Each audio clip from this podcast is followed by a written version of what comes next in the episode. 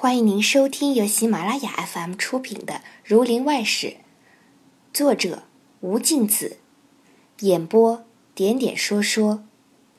第十一回，刚才坐下，看门人进来禀：看坟的邹吉甫来了。两公子自从岁内为瞿公孙避阴之事忙了月余，又乱着度岁。把那杨执中的话已丢在九霄云外，今见邹吉甫来，又忽然想起，叫请进来。两公子同瞿公孙都走出厅上，见他头上戴着新毡帽，身穿一件青布厚棉道袍，脚下踏着暖鞋。他儿子小二手里拿着个布口袋，装了许多炒米、豆腐干，进来放下。两公子和他施礼，说道：“吉甫，你自嫩空身来走走罢了，为什么带将礼来？我们又不好不收你的。”邹吉甫道：“二位少老爷说这笑话，可不把我羞死了？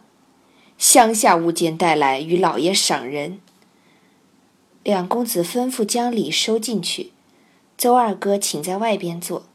将邹吉甫让进书房来。吉甫问了，知道是瞿小公子，又问瞿姑老爷的安，因说道：“还是那年我家太老爷下葬会着姑老爷的，整整二十七年了，叫我们怎的不老？姑老爷胡子也全白了吗？”公孙道。全白了三四年了。周吉甫不肯见公孙的座。三公子道：“他是我们表侄，你老人家年尊，老实坐吧。”吉甫遵命坐下，先吃过饭，重新摆下碟子，斟上酒来。两公子说起两番访杨之中的话，从头至尾说了一遍。邹吉甫道：“他自然不晓得。”这个却因我这几个月住在东庄，不曾去到新市镇，所以这些话没人向杨先生说。杨先生是个忠厚不过的人，难道会装身份，故意躲着不见？他又是个极肯相与人的，听得二位少老爷访他，他巴不得连夜来会里。明日我回去向他说了，同他来见二位少老爷。四公子道。你且住过了灯节，到十五日那日，同我这表侄住街坊上去看看灯。索性到十七八间，我们叫一只船同你到杨先生家，还是先去拜他才是。吉甫道：“这更好了。”当夜吃完了酒，送徐公孙回鲁宅去，就留邹吉甫在书房歇宿。次日乃试灯之期。楼府正厅上悬拴一对大珠灯，乃是武英殿之物，宪宗皇帝御赐的。那灯是内府制造，十分精巧。邹吉甫教他的儿子邹二来看，也给他见见广大。到十四日，先打发他下乡去，说道：“我过了灯节，要同老爷们到新市镇，顺便到你姐姐家。”要到二十外才家里去，你先去吧。邹二应诺去了。到十五晚上，瞿公孙正在鲁宅同夫人、小姐家宴，宴罢，楼府请来吃酒，同在街上游玩。湖州府太守衙前扎着一座鳖山灯，其余各庙灯火半会，锣鼓喧天，人家侍女都出来看灯踏月。真乃金无不尽，闹了半夜。次早，邹吉甫向两公子说，要先到新市镇女儿家去，约定两公子十八日下乡，同到杨家。两公子依了，送他出门，搭了个便船到新市镇。女儿接着，新年磕了老子的头，收拾酒饭吃了。到十八日，邹吉甫要先到杨家去候两公子，自心里想。杨先生是个穷极的人，公子们到，却将甚么管待？因问女儿要了一只鸡，数钱去镇上打了三斤一方肉，又估了一瓶酒和些蔬菜之类，向邻居家借了一只小船，把这酒和鸡肉都放在船舱里，自己照着来到杨家门口，将船泊在岸旁，上去敲开了门。杨执中出来，手里捧着一个炉，拿一方帕子在那里用力的擦，见是邹吉甫。丢下炉唱诺，彼此见过节。邹吉甫把那些东西搬了进来，杨执中看见，吓了一跳，道：“哎呦，邹老爹，你为什么带这些酒肉来？我从前破费你的还少嘞，你怎的又这样多情？”邹吉甫道：“老先生，你且收了进去。”我今日虽是这些虚村俗东西，却不是为你，要在你这里等两位贵人。你且把这鸡和肉向你太太说，整治好了，我好同你说这两个人。杨志忠把两手绣着，笑道：“邹老爹，确实告诉不得你。我自从去年在县里出来，家下一无所有，常日只好吃一餐粥。”直到除夕那晚，我这镇上开小鸭的汪家店里，想着我这座心爱的炉出二十四两银子，分明是算定我节下没有些柴米，要来讨着巧。我说，要我这个炉，须是三百两现银子，少一厘也成不得。就是当在那里过半年，也要一百两。像你这几两银子，还不够我烧炉买炭的钱哩。那人将银子拿了回去。这一晚到底没有柴米，我和老七两个点了一支蜡烛，把这炉磨弄了一夜，就过了年。因将炉取在手内，指与邹吉甫看，道：“你看这上面包浆，好颜色。今日又恰好没有早饭米。”所以方才在此磨弄这炉消遣日子，不想遇着你来。这些酒和菜都有了，只是不得有饭。邹吉甫道：“原来如此，这便怎么样？”在腰间打开钞袋一寻，寻出二千多银子，递与杨执中道：“先生，你且快叫人去买几升米来，才好做了说话。”杨志忠将这银子换出老妪，拿个家伙到镇上抵米。不多时，老妪抵米回来，往厨下烧饭去了。您正在收听的是由喜马拉雅 FM 出品的《儒林外史》。杨志忠关了门来坐下，问道：“你说是今日那两个什么贵人来？”邹吉甫道：“老先生。”你为盐店里的事类在县里，却是怎样得出来的？杨执中道：“正是，我也不知。那日县父母忽然把我放了出来，我在县门口问，说是个姓靳的聚宝状保我出来。我自己细想，不曾认得这位姓靳的。老爹，你到底在哪里知道些影子的？”周继甫道。哪里是什么姓靳的？这人叫做靳觉，就是楼太师府里三少老爷的管家。少老爷弟兄两位因在我这里听见你老先生的大名，回家就将自己银子兑出七百两上了库，叫家人靳觉具保状。这些事，先生回家之后，两位少老爷亲自到府上访了两次，先生难道不知道吗？杨执中恍然醒悟道：“是了，是了，这是被我这个老妪所误。我头一次看打鱼回来，老妪向我说，城里有一个姓柳的。我疑惑是前任那个姓柳的原差，就有些怕会他。后一次又是晚上回家，他说，那姓柳的今日又来，是我回他去了。说着也就罢了。如今想来。”刘者，楼也。我哪里猜得到是楼府？只疑惑是县里原差。邹吉甫道：“你老人家应打这年把官司。常言道得好，三年前被毒蛇咬了，如今梦见一条绳子也是害怕。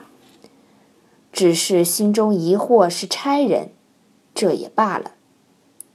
因前日十二，我在楼府叩节，两位少老爷说到这话，约我今日同到尊府。”我恐怕先生一时没有备办，所以带这点东西来，替你做个主人，好吗？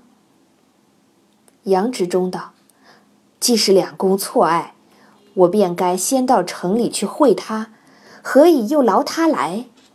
邹吉甫道：“既已说来，不消先去，候他来会变了。”坐了一会儿。杨执中烹出茶来吃了，听得叩门声，邹吉甫道：“是少老爷来了，快去开门。”才开了门，只见一个稀醉的醉汉闯将进来，进门就跌了一跤，爬起来摸一摸头，向内里直跑。杨执中定睛看时，便是他第二个儿子杨老六，在镇上赌输了，又闯了几杯烧酒。床的烂醉，想着来家问母亲要钱，再去赌，一直往里跑。杨执中道：“畜生，哪里去？还不过来见了邹老爹的礼？”那老六跌跌撞撞，做了个揖，就到厨下去了。看见锅里煮的鸡和肉喷鼻香，又焖着一锅好饭，房里又放着一瓶酒，不知是哪里来的。不由分说，揭开锅就要捞了吃。他娘劈手把锅盖盖了。杨执中骂道：“你又不害馋痨病，这是别人拿来的东西，还要等着请客。”他哪里肯依，醉得东倒西歪，只是抢了吃。杨执中骂他，他还睁着醉眼混回嘴。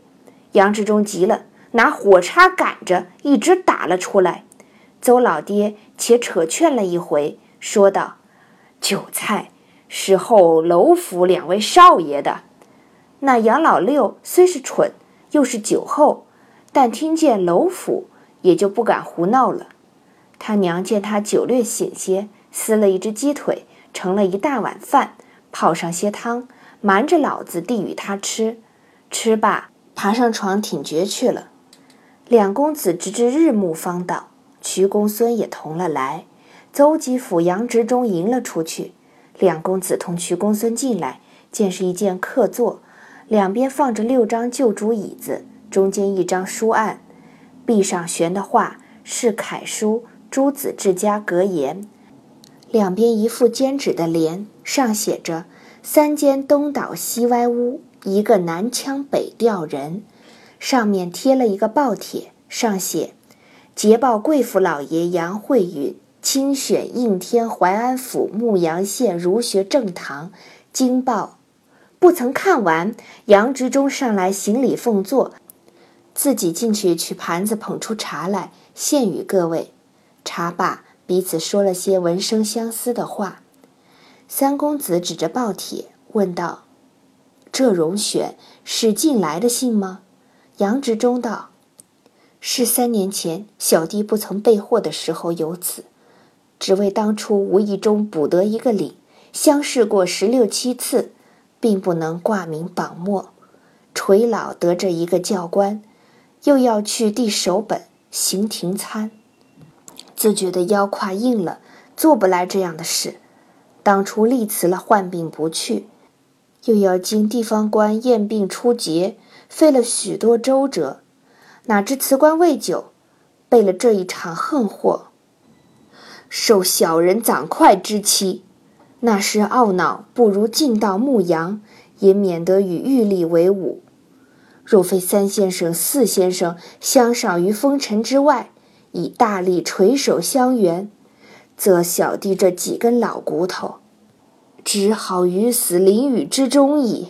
此恩此德，何日得报？三公子道：“些许小事，何必挂怀？”今听先生辞官一节，更足养品高德重。四公子道：“朋友原有通才之意，何足挂齿？小弟们还恨得知此事已迟，未能早为先生洗脱，心切不安。杨执中听了这番话，更加亲近，又和瞿公孙寒暄了几句。邹吉甫道：“二位少老爷和瞿少爷来路远，想是饥了。”杨执中道：“府饭已经停当，请到后面坐。”当下请在一间草屋内，是杨执中休憩的一个小小的书屋，面着一方小天井，有几束梅花。这几日天暖，开了两三枝。